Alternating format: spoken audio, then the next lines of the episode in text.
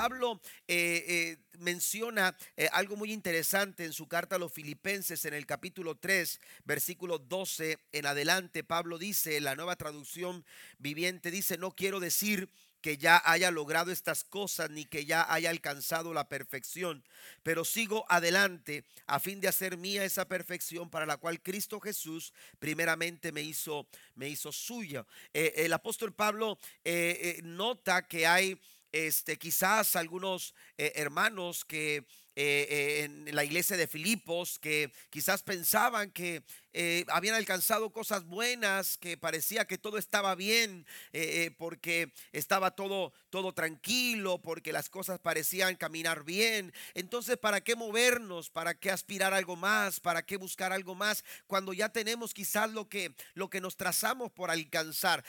Pablo mismo se pone como ejemplo y dice, yo mismo no pretendo haberlo alcanzado ya, como para cruzarme de brazos, como para sentarme, como para decir, aquí me quedo, aquí me siento bien, aquí estoy cómodo. Pablo dice, yo mismo no pretendo haberlo ya alcanzado. Y, vaya que Pablo había logrado muchas cosas ministerialmente. Era un hombre, hermanos, de mucho alcance, de muchos logros en su forma, eh, en su persona. Eh, eh, muchas cosas que Pablo había logrado. Él pudo haber dicho, bueno, yo también logré mucho.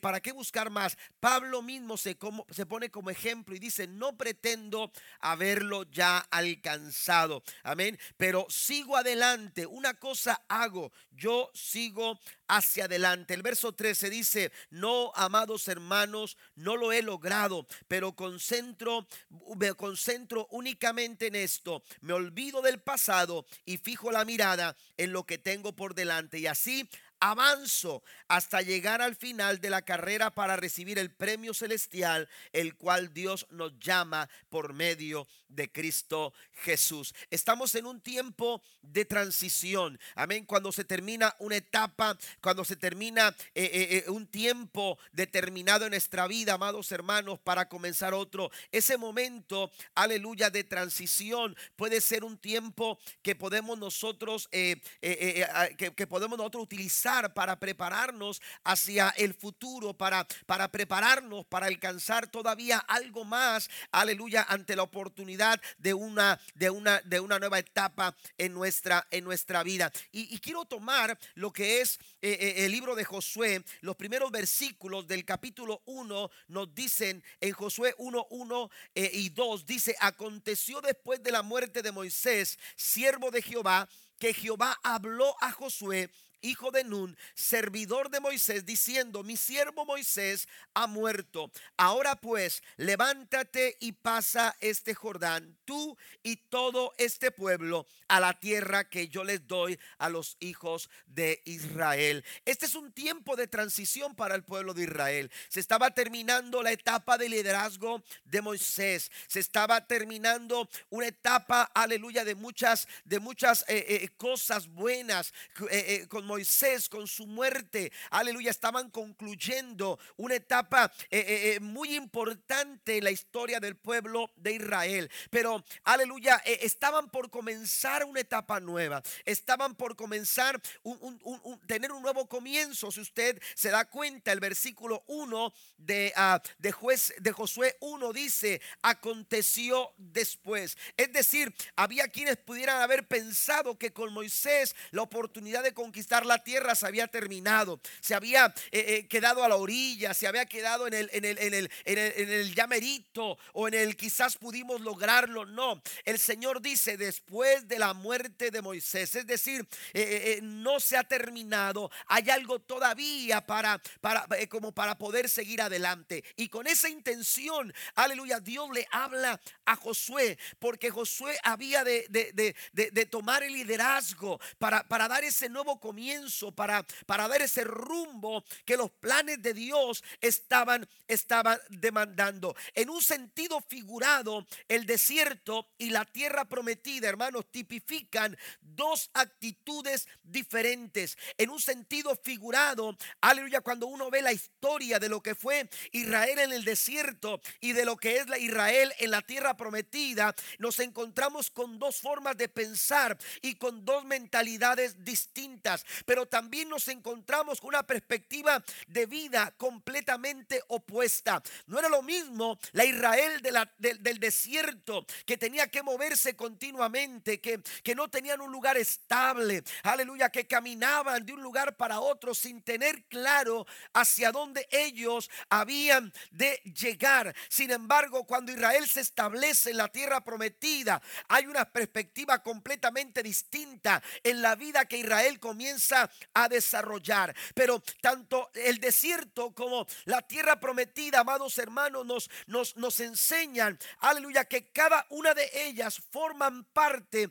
de un proceso necesario para el cumplimiento de los propósitos del Señor. Usted podrá decir, pastor, yo me quiero olvidar del 2017. Yo no quisiera recordar ciertas cosas que pasaron en el 2017. Yo quiero decirle que el desierto también es parte de un proceso, que el desierto también es parte de un es parte fundamental de un proceso para el cumplimiento de los planes que Dios tiene para tu vida, para tu familia, para tu casa. Alguien lo cree esta mañana. Aleluya, hay que saber que Dios podrán cambiar las circunstancias, podrán cambiar las situaciones, pero Dios sigue siendo el mismo. Él no cambia y Él cumple sus propósitos en nuestras vidas.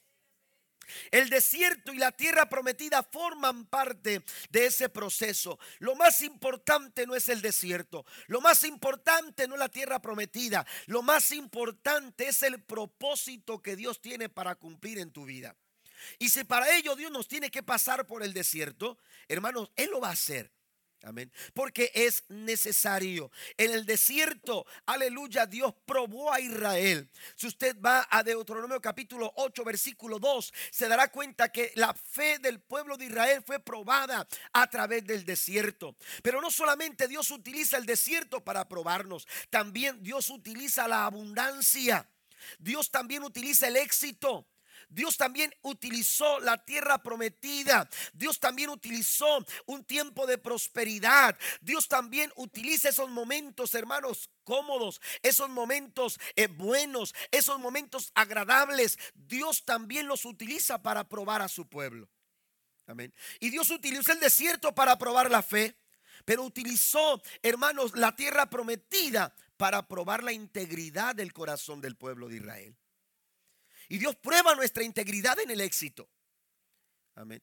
Y Dios prueba nuestra integridad en los momentos buenos, en los momentos, aleluya, de victoria, en los momentos de triunfo, en los momentos de abundancia. Nuestro corazón también está siendo probado. Y a veces, hermanos, ese, ese tipo de pruebas son, son un poco más difíciles son un poco más difícil. ¿Por qué? Porque no nos dejamos llevar a veces por la abundancia, nos dejamos llevar a veces por las victorias, nos dejamos llevar a veces por esos momentos ah, eh, eh, buenos de nuestra vida y, y no estamos haciendo conciencia de que si hemos llegado ahí, si hemos logrado algo, si hemos alcanzado algo, ha sido solamente por la misericordia y la gracia maravillosa de Dios. Alguien le da un aplauso al Señor esta mañana.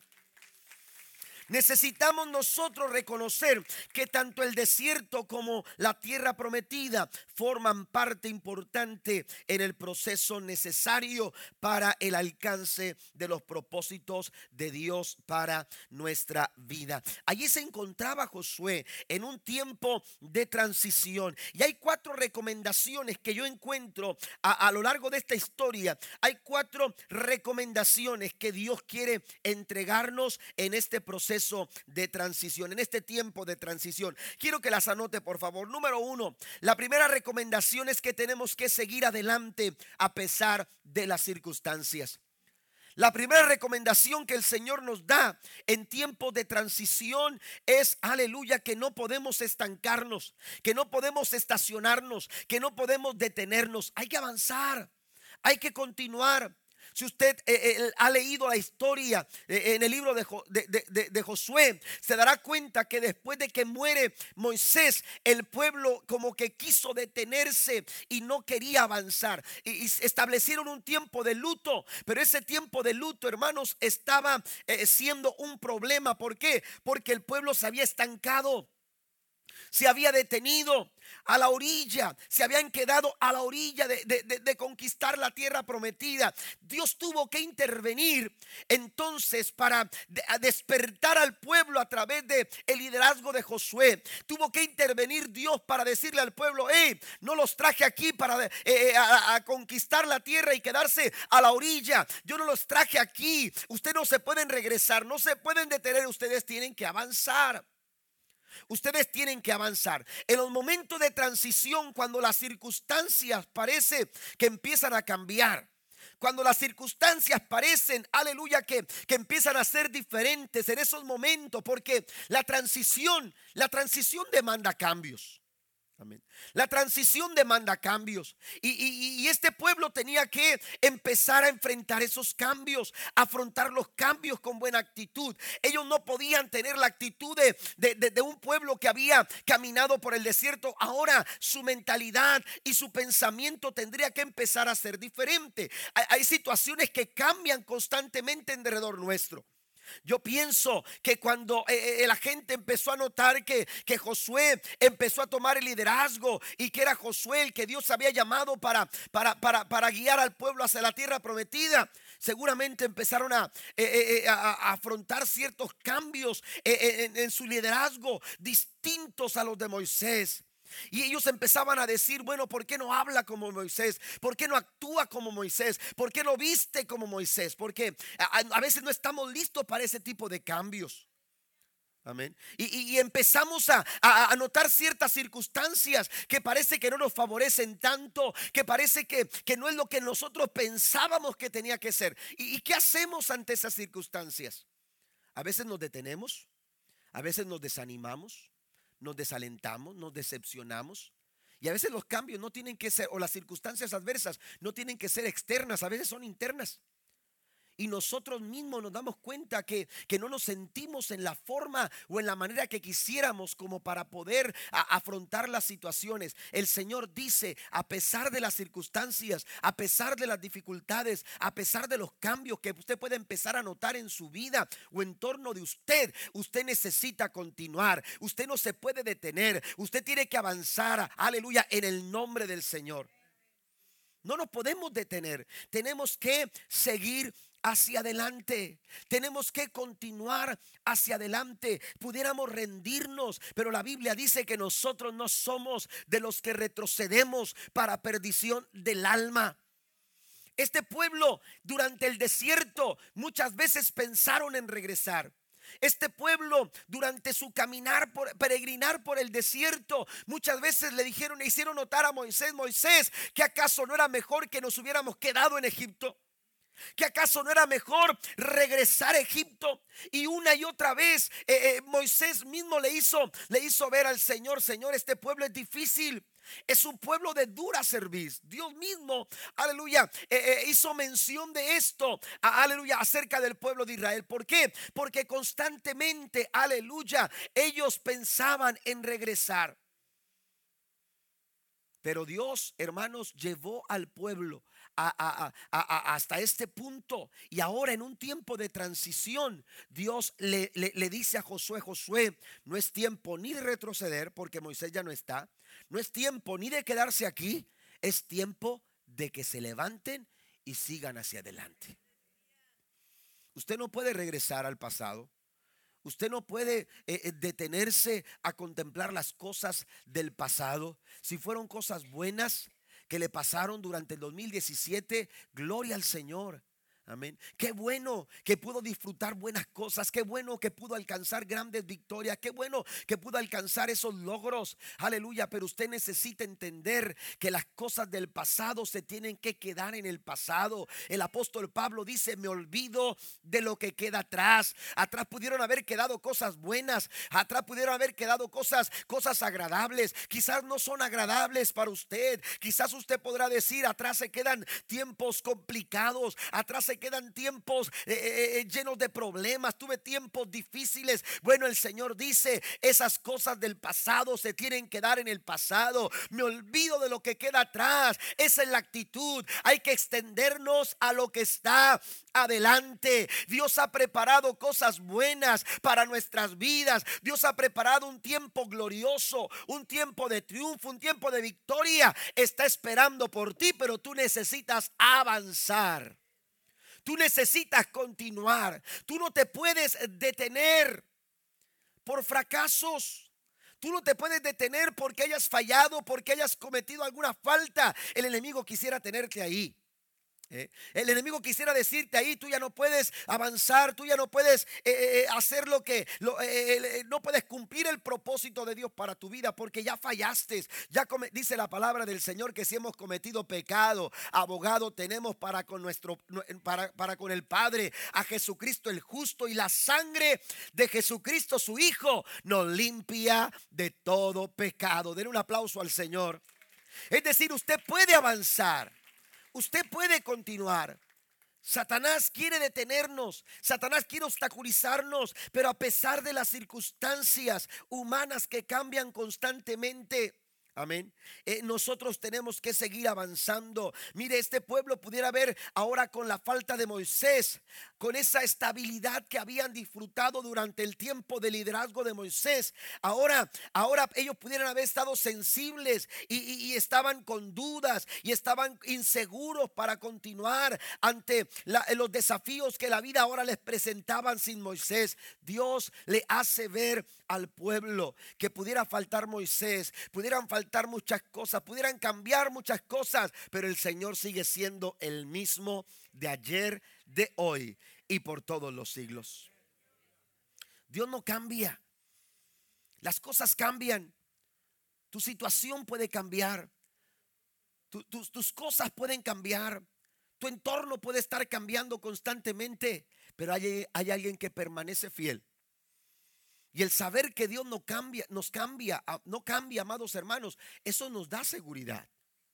Él sigue siendo el mismo de ayer, de hoy y por todos los siglos. Me gusta mucho lo que dice el salmista en el Salmo 102, antes de ir al segundo punto. Dice, desde el principio tú formaste la tierra y los cielos son obra de tus manos. Verso 26 dice, ellos perecerán, mas tú permanecerás. Y todos ellos como una vestidura se envejecerán como un vestido los mudarás y serán mudados. Pero note lo que dice el verso, el verso 28. Dice, los hijos de tus siervos habitarán seguros. Cuando tú estás consciente de esta verdad, de que tu Dios no cambia, de que tu Dios es el mismo, podrán cambiar los cielos, Podrán cambiar los tiempos, podrán cambiar las épocas, podrán cambiar las etapas, podrán cambiar muchas cosas, podrán cambiar las situaciones en torno a tu vida. Pero si tú estás consciente de que tu Dios sigue siendo el mismo, dice su palabra que tú estarás seguro. Hay seguridad en el Señor porque Él no cambia. Él es el mismo de ayer, de hoy y por todos los siglos. Bendito su nombre para siempre. Dice, tus siervos habitarán seguros y su descendencia será establecida delante de ti. Hay que seguir adelante a pesar de las circunstancias. Número dos, la segunda recomendación es que tenemos que apoyarnos en las promesas de nuestro Dios. Apóyese en las promesas de Dios. Cuánto bien nos hace tener un apoyo, un punto de apoyo. Un punto de apoyo, amados hermanos, nos da seguridad. Un punto de apoyo nos da tranquilidad. Pero un punto de apoyo también nos impulsa.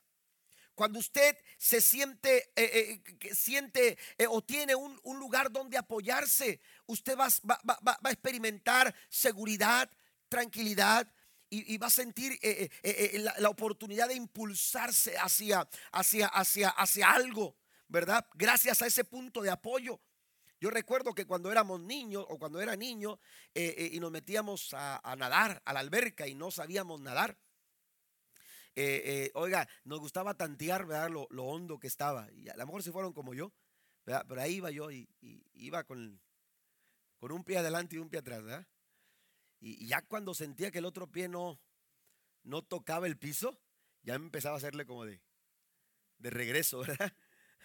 A la agüita, porque empezar otra vez, porque, porque el, el punto de apoyo, amén, me daba seguridad. El punto de apoyo me daba tranquilidad.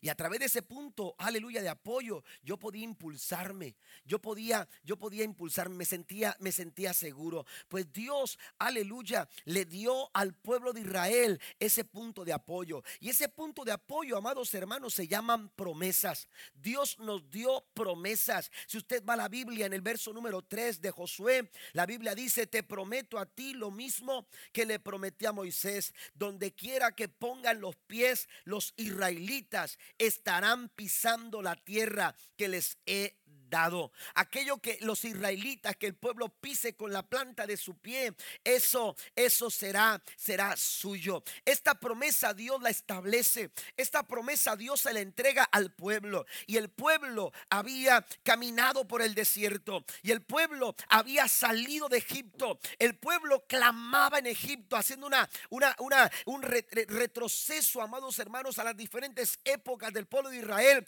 Desde que estaban en Egipto, ellos clamaban por algo, ellos oraban por algo, ellos pedían por algo y es que ellos tenían una referencia y esa referencia era la promesa de que Dios los sacaría de la esclavitud para llevarlos a una tierra donde fluía la leche y la miel. Y esa promesa les servía de apoyo, aleluya, como para mantener sus oraciones, como para seguir clamando, como para seguir pidiendo. Y no solo eso, sino que cuando iban caminando por el desierto, en, ese, en esa época tan complicada, cuando quizás se sentían fatigar, cuando quizás se sentían desmayar, cuando ellos pensaban que no, que no podían seguir adelante, Moisés llegaba y les recordaba la promesa que Dios les había dado. Estamos caminando hacia algo, estamos caminando con dirección a una promesa y esa promesa los inspiraba, esa promesa les brindaba seguridad, esa promesa les brindaba tranquilidad, esa promesa los impulsaba. Así que cuando estuvieron en ese tiempo de transición, ah, dejando atrás el desierto para empezar a conquistar la tierra prometida, Dios le recuerda esa promesa. Y esta promesa que Dios le recuerda a Josué es una promesa, hermanos, que bien pudiéramos llamarla una promesa comunitaria. Porque Dios se la había entregado a la comunidad del pueblo de Israel. Esta promesa era para toda la comunidad del pueblo de Israel. El Señor les dice en el verso número 3, yo he entregado, como lo había dicho a Moisés, todo lugar que pisare la planta de vuestro pie. Y el verso 4 empieza a dar referencia de la distancia, eh, eh, de, de, todo el espacio que habrían de ocupar como nación, como pueblo. Amén. Pero es una, es una, es una promesa comunitaria. Esta promesa, amados hermanos, era para toda la comunidad de Israel. Pero si usted va más adelante en el verso número 5, se dará cuenta, aleluya, que Dios le da una promesa personal a Josué.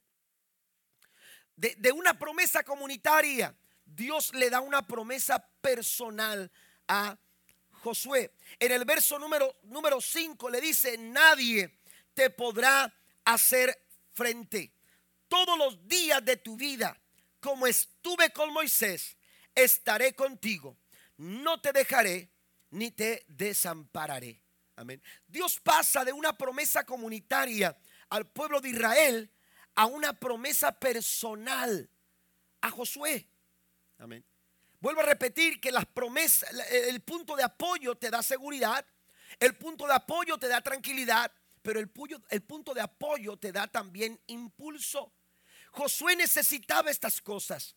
Y fue a través de una promesa que Dios le da a Josué, que Dios le da personalmente a él. Ahora, hay dos cosas que, me interesa mencionar acerca de esta promesa personal. Que en esta, a través de esta promesa personal, Dios le ofrece a Josué su poder invencible para avanzar. Nadie te va a detener. Nadie te va a detener, tú vas a avanzar, tú vas a continuar adelante porque dice el Señor en esta promesa, nadie te podrá hacer frente todos los días de tu vida. Y si usted ha estudiado la vida de Josué, se dará cuenta que Josué, aleluya, fue un hombre victorioso. Fue un hombre que se caracterizó por ser un conquistador juntamente con toda su generación. Una generación conquistadora. Fue la clase de generación que Dios levantó a través del liderazgo de Josué. ¿Y cómo no serlo? Si Dios le dio esta promesa. Y Dios le dijo, mira, yo te voy a dar mi poder invencible de tal forma que nadie te podrá detener. Ahora, si usted va a Jeremías, en el capítulo 15, versículo 19, esa, esa palabra que Dios da a través del profeta Jeremías es muy parecida a lo que Dios le está diciendo a Josué. ¿Por qué menciono esto? Si usted va al versículo 19, Jeremías 15 dice, si te convirtieres, yo te restauraré y delante de mí estarás. Y si entre sacares lo precioso de lo vil, serás como mi boca. Conviértanse ellos a ti y tú no te conviertas a ellos y te pondré Dice, como muro fortificado de bronce y pelearán contra ti. Ahí está la promesa. Pelearán contra ti, pero no te vencerán porque yo estaré contigo para librarte. Es, es, muy parecida porque, porque estas dos cosas que Dios le dice a Josué a través de esta promesa personal, Dios la hace ver a través del profeta Jeremías en este capítulo 15, versículo 19. Ahora, ¿por qué menciono Jeremías? Porque Jeremías, hermanos, presenta tres cosas. Si usted quiere hacer personal esta promesa, usted necesita tres cosas. Y quiero que las anote ahí en sus hojas. La primera cosa que usted necesita es transformación. Para que una promesa como esta se haga personal en este 2018, usted necesita ser transformado. Usted necesita ser transformado. Usted no puede, usted no puede caminar en la tierra prometida con la mentalidad y el pensamiento, aleluya, o la actitud equivocada. Amén. Como anduvieron el pueblo de Israel. El pueblo de Israel, muchos de ellos no, no lograron entrar a la tierra prometida. ¿Por qué? Por causa de su mentalidad, por causa de su mala actitud, por causa de su mal pensamiento. Amén. Y entonces Dios dijo, ellos no van a entrar a la tierra prometida. Y tuvo que morir toda esa generación, excepto Josué y Caleb, que fueron los únicos que entraron a poseer la tierra, la tierra que Dios había prometido. Pero entonces, si yo, si yo quiero caminar, aleluya, hacia las promesas del Señor y hacerla personal y ver ese poder invencible sobre mi vida, lo primero que tengo que hacer es permitir que Dios a través de su Espíritu Santo y de su palabra esté transformando mi vida, esté transformando mi corazón. Estamos hablando de conversión. Dice la escritura, si te convirtieres, yo te voy a restaurar. Amén. Y eso solamente lo puede hacer el Señor. Para cambiar esas malas actitudes, para cambiar ese mal pensamiento, para cambiar ese mal proceder, Hermano, las buenas intenciones no son suficientes. Usted necesita dejar que en este 2018 prepararse en este, en este, en este tiempo de transición para que en este 2018 Dios empiece a transformar su mente, su corazón, sus acciones, su conducta, porque esa es la única manera, aleluya, en que usted va a ser personal la promesa de Dios para su vida. ¿Está conmigo? Muchas personas no ven realizadas las promesas de Dios. ¿Por qué? Porque no han sido transformados en su corazón.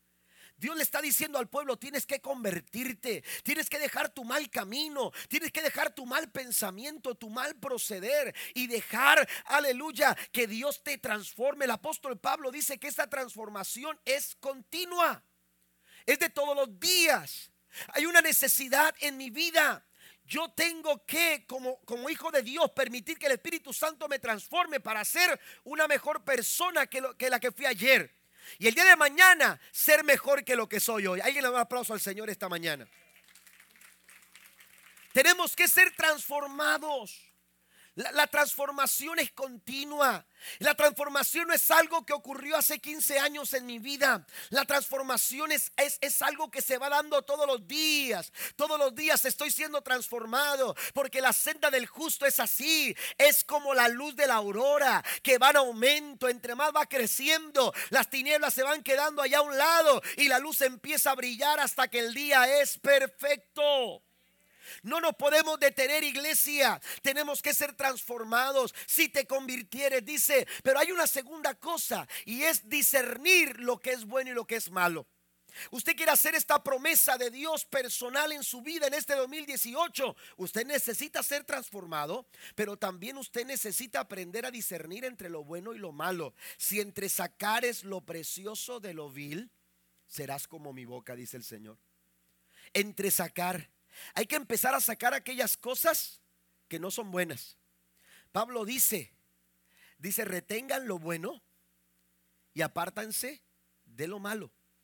El problema es que a veces nosotros, hermanos, cambiamos los papeles y nos quedamos con lo malo y echamos de lado lo bueno, ¿verdad? Y hacemos de lado lo bueno. Y, la Biblia dice que hay quienes a lo bueno dicen malo y a lo malo bueno. Les es pecado.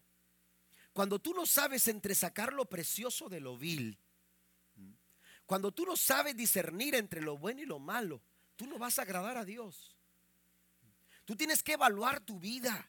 No, no por lo que dicen e, en el mundo, no por lo que dicen en la televisión, no, no por los programas de televisión, hermanos. A veces estamos evaluando nuestras familias a la luz de la familia más popular de la televisión y queremos ser eh, el padre eh, más popular del programa de televisión o, queremos ser el hijo o, oiga queremos tener esos prototipos están están equivocados eh, la mayoría de esos prototipos hermanos están equivocados esos conceptos de familia que hoy en día se están los están bombardeando durante la televisión durante los programas de televisión están están faltos de buenos valores de buenos principios y nosotros estamos queriendo evaluar nuestra forma de vida como familia a la luz de eso. No, usted tiene que ir a la palabra. Usted necesita buscar lo que dice la Biblia, buscar lo que dice el consejo de Dios y vivir y, vivir los valores que la Biblia nos enseña. Aleluya, darles, darles, darles, darles lugar en nuestro estilo de vida como familia. Si entre sacar el lo precioso de lo vil es aprender a discernir lo que es bueno y, afirmarlo, es aprender a, a, discernir lo que realmente nos conviene. Dice el apóstol Pablo, aunque todo me es lícito, no todo me conviene. Yo puedo pecar, tengo todos los recursos y las herramientas para pecar como cualquier otra persona, pero no me conviene pecar porque el pecado no conviene. ¿Está conmigo? Eh, eh, necesitamos entender, aleluya, que aunque todo no sea lícito, como decía el apóstol Pablo, no todo nos conviene. Mm. Y usted necesita buscar aquellas cosas que realmente convienen a su vida. Lo que conviene a su vida espiritual. Si usted quiere, dice el Señor, el que quiera ser santo, el que quiera ser limpio, límpiese. Amén. El que quiere estar sucio, ensúciese. Pero si tú quieres estar limpio, vas a hacer las cosas que te convienen para estar limpio. Para estar limpio, para estar como Dios quiere que estés. ¿Me escucha? Entonces, hay que aprender a discernir entre lo bueno y lo malo.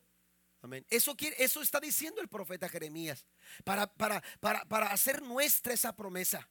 Hay que, hay que ser transformados hay que discernir entre lo bueno y lo malo, pero hay una tercera cosa que, el profeta Jeremías eh, eh, eh, nos presenta, y, es que tenemos, además de entresacar lo precioso de lo vil, dice también tenemos que ser influencia.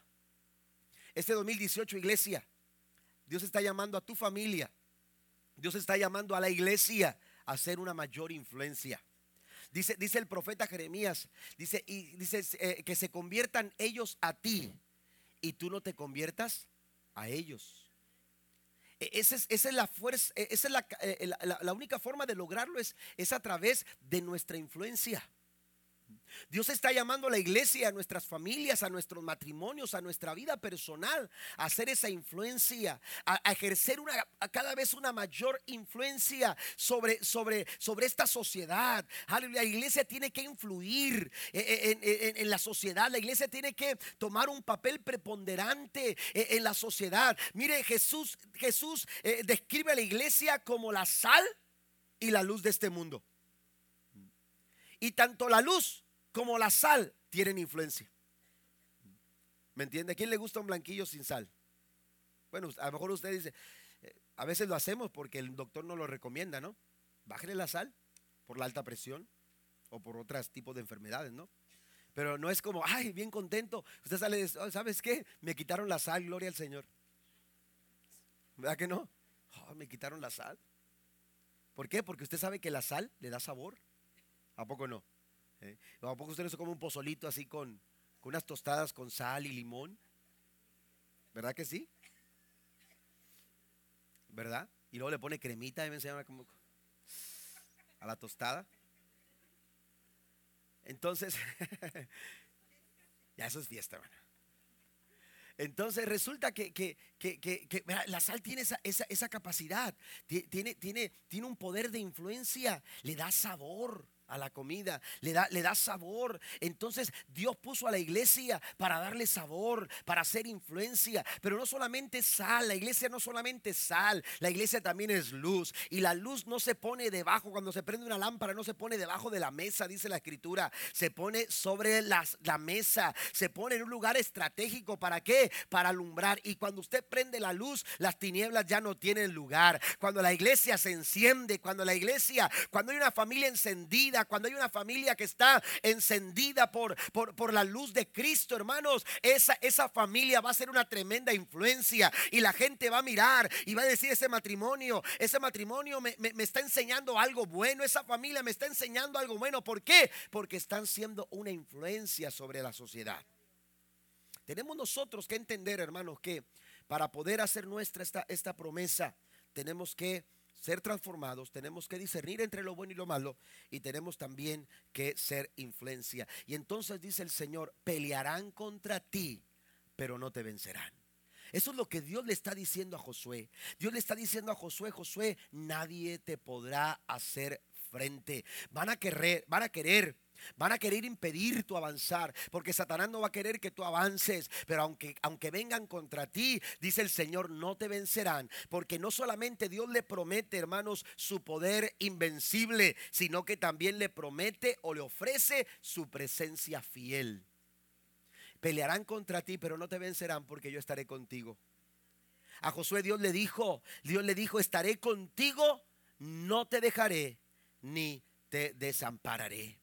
Hebreos capítulo 10, verso 23 dice que mantengamos la esperanza firme, la esperanza que profesamos, porque fiel es el que hizo la promesa. Usted puede entrar a este 2018 con una gran expectativa, porque fiel es el que hizo la promesa. Dios es fiel. El Salmo 62, versículo 8 dice, esperar en Él en todo tiempo, oh pueblos, derramad de Él vuestro, dice de Él vuestro corazón. Dios es nuestro refugio. La tercera recomendación es que sume esfuerzo a todo lo que haga. Si usted quiere, aleluya, eh, eh, eh, usted quiere, quiere, quiere tener un tiempo de transición favorable, usted también tiene que aprender a sumar esfuerzo en todo lo que usted haga. Si usted va a los versículos 6, 7 y 9 del primer capítulo de Josué, se dará cuenta que Dios le dice, esfuérzate y sé valiente.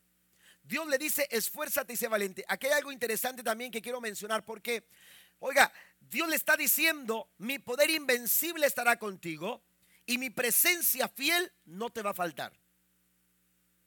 Como que de pronto uno dice, bueno, eso que le dice Dios ahora de esforzarse y ser valiente, como que está fuera de lugar. Ya no es necesario. Si Dios está conmigo, si Dios me ha prometido su poder e, invencible, ¿Qué más necesito?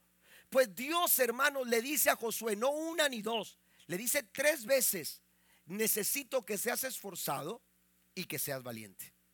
Ahora, si usted va a la Biblia, haciendo una mirada rápida a lo que es la Biblia, no es a la única persona o la única ocasión en que Dios dice que tenemos que ser esforzados. Cuando va usted al libro de jueces, cuando Dios se revela a Gedeón, la Biblia, la Biblia dice que cuando fue a donde estaba Gedeón le dijo, varón esforzado y valiente. Y si usted va a otras porciones de la Biblia, se dará cuenta que Dios una y otra vez llamó, aleluya, eh, a los hombres a ser esforzados. Necesitamos nosotros entender que para este 2018, si queremos alcanzar cosas grandes, necesitamos hacer esfuerzos grandes porque Dios está haciendo su parte. Dios está haciendo lo que le corresponde, pero no nos exenta a nosotros de nuestra responsabilidad. Y la responsabilidad suya y la responsabilidad mía es que necesitamos esforzarnos. Dios está llamando a una iglesia a ser esforzada. Hay una frase que dice, que quiero, quiero leerla textualmente, dice, debemos orar como si toda la obra dependiera únicamente de Dios.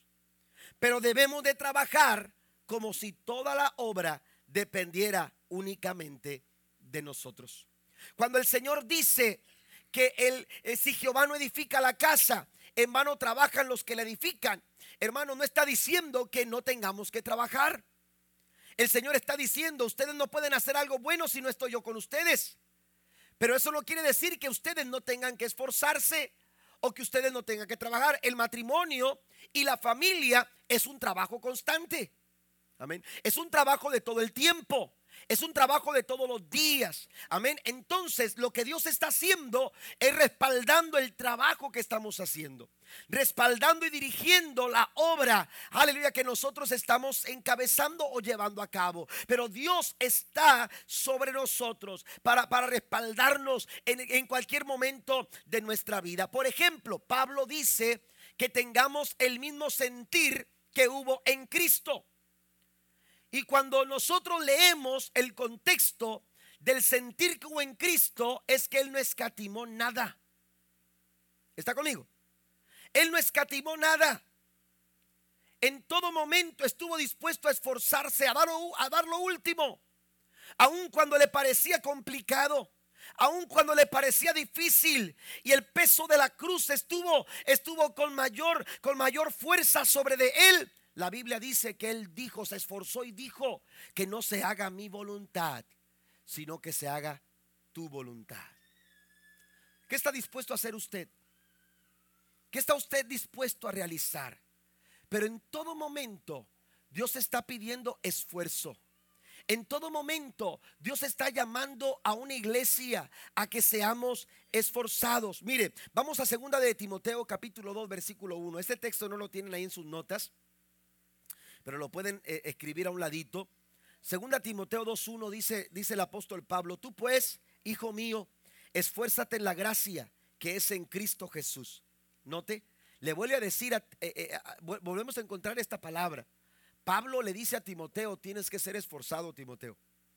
Tienes que ser un hombre esforzado. Amén. Ahora, si vamos más adelante, los versículos 4, 5 y 6, note que son tres ejemplos. Y en los tres ejemplos, hermanos, se ve, aleluya, eh, eh, la intención de Pablo de decirle a Timoteo, tienes que ser esforzado. El primer ejemplo que encontramos en el versículo 4 es de un soldado que pelea. Amén. De una, el verso 5 nos presenta el ejemplo de un atleta que lucha. Y tercero, el verso 6 nos presenta el ejemplo de un labrador que siembra. Imagínese usted un soldado, un atleta y un labrador.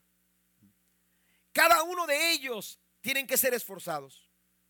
El, el soldado tiene que esforzarse para sobrevivir.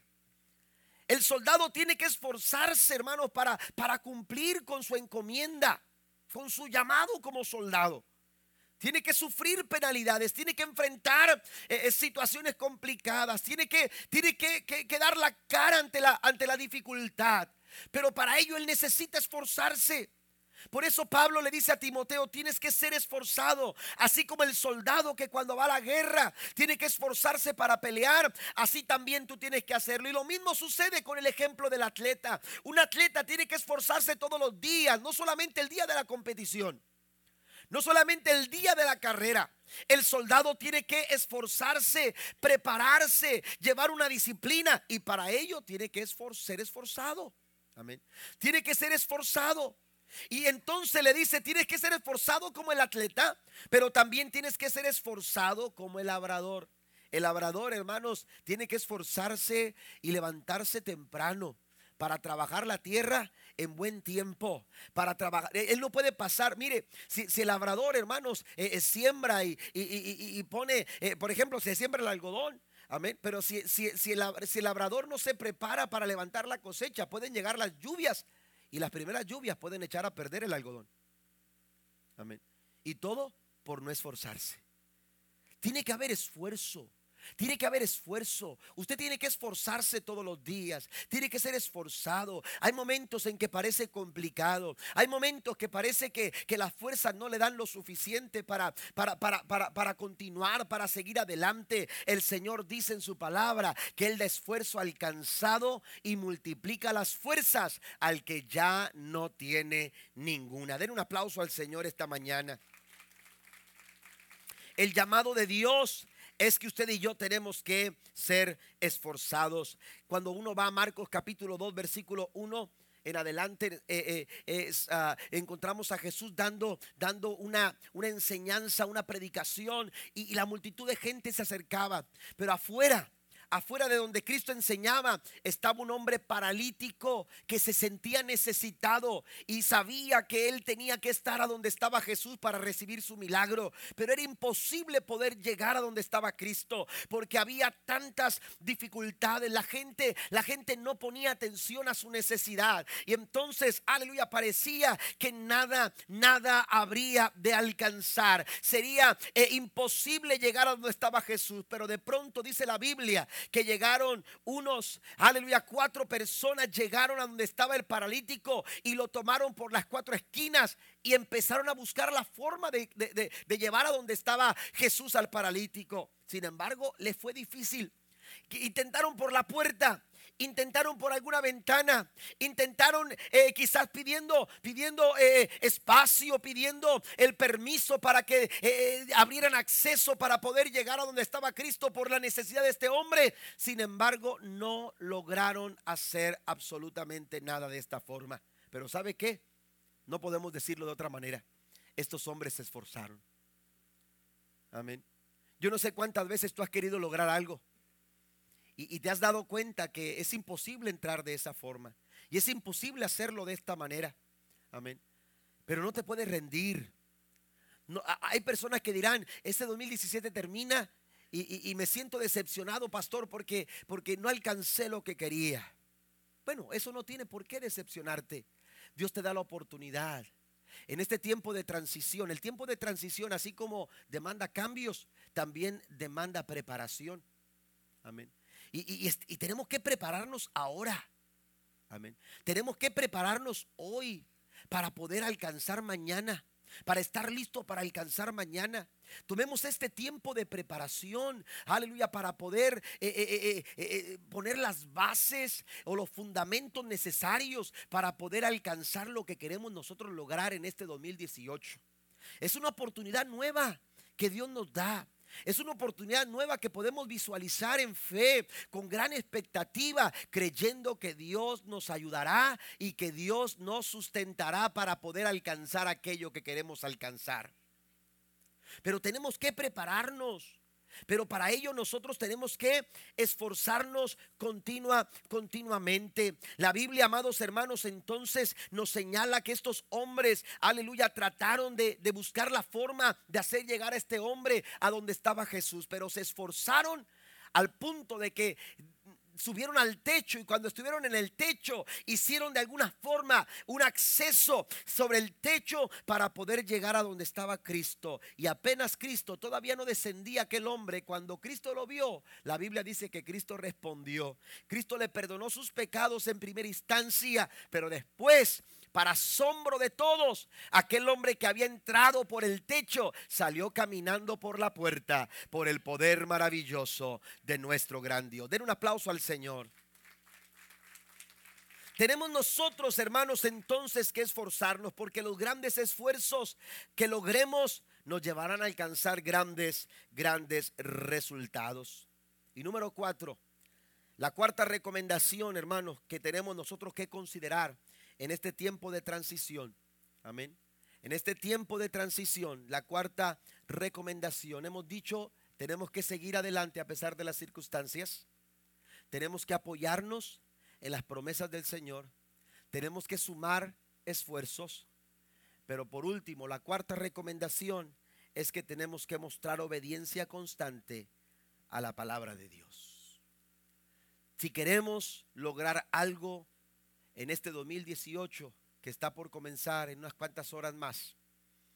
Si queremos alcanzar algo, tenemos nosotros, hermanos, que determinar en este tiempo de transición, tenemos que determinar, tomar la decisión y honrar esa decisión, porque eso es determinar.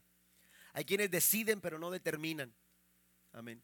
Usted necesita determinar que usted va que usted va a obedecer lo que Dios dice en su palabra.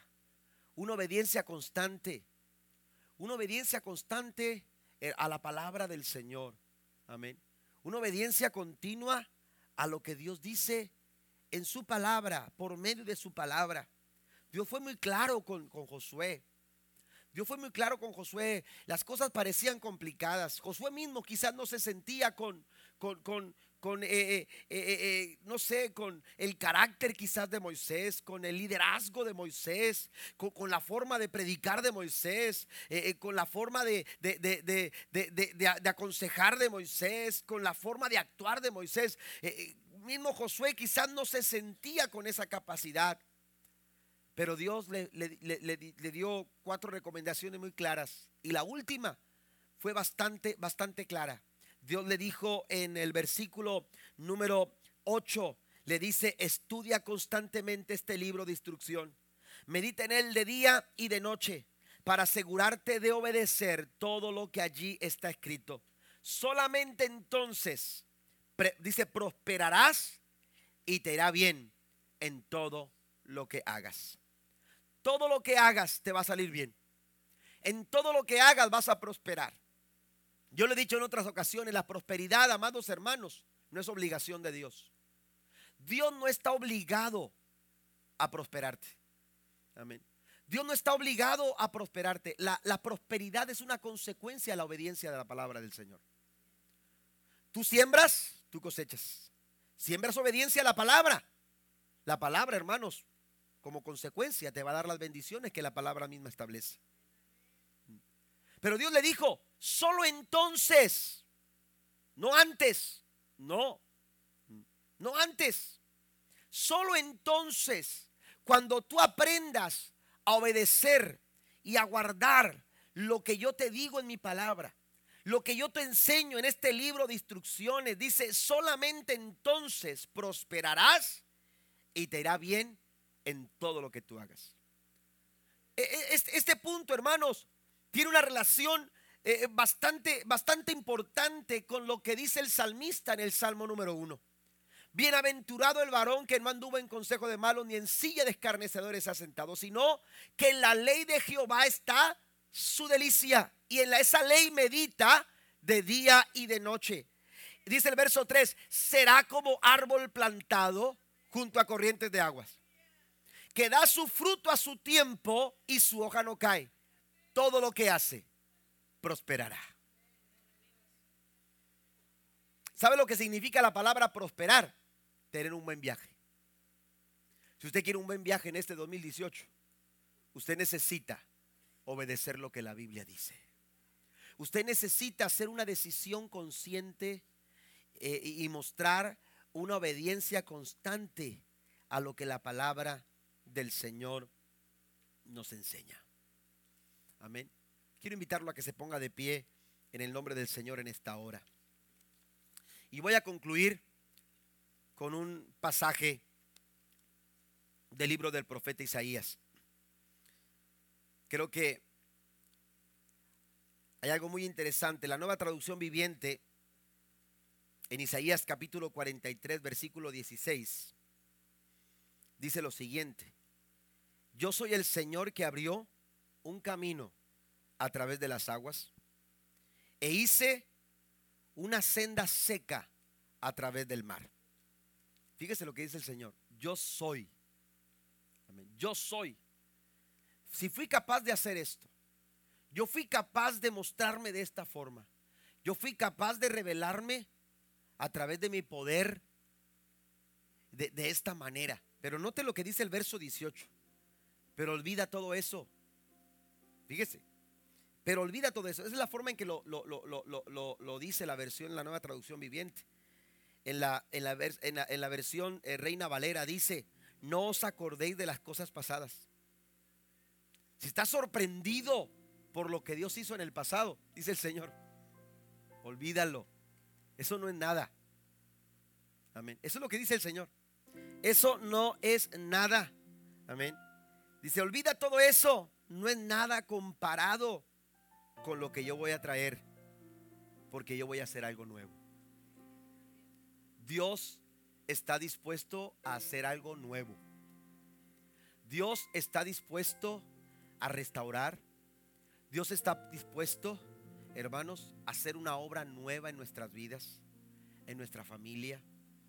Yo no sé qué es lo que haya acumulado usted hasta, hasta este momento, en qué condición usted se encuentre, en qué situación usted esté, en este tiempo de transición para terminar el 2017 y concluir eh, y, comenzar el 2018. Pero aquí hay un pueblo que estaba llorando, que estaba afligido, que se preguntaban y cómo vamos a seguir adelante. El Señor les dice, yo tengo recomendaciones para ustedes. Pero ustedes no se pueden quedar aquí. Ustedes tienen que seguir adelante. Ustedes tienen que apoyarse en mis promesas. Ustedes tienen que esforzarse. Pero también ustedes tienen que obedecer mi palabra. ¿Qué le parece si en esta mañana le decimos al Señor, Señor, ayúdame a aplicar estas cuatro recomendaciones en mi vida? Ayúdame a dar lugar en mi corazón a estas cuatro recomendaciones que tú estás haciendo en mi vida. Yo sé que esta noche vamos a orar. Yo sé que a lo mejor algunos de ustedes van a estar con nosotros esta noche para recibir el año y vamos a llenar este altar con muchas personas. Pero esta mañana vamos a anticiparnos al 2018. Esta mañana vamos a anticiparnos, porque Dios es así, Dios se anticipa, Dios ya sabe lo que viene. Y aunque para nosotros sea desconocido, para Dios no lo es. Pero ¿qué le parece si esta, no, esta mañana nos anticipamos creyéndole al Señor y diciéndole al Señor, Señor, estoy aquí porque quiero, quiero caminar de acuerdo a tus recomendaciones.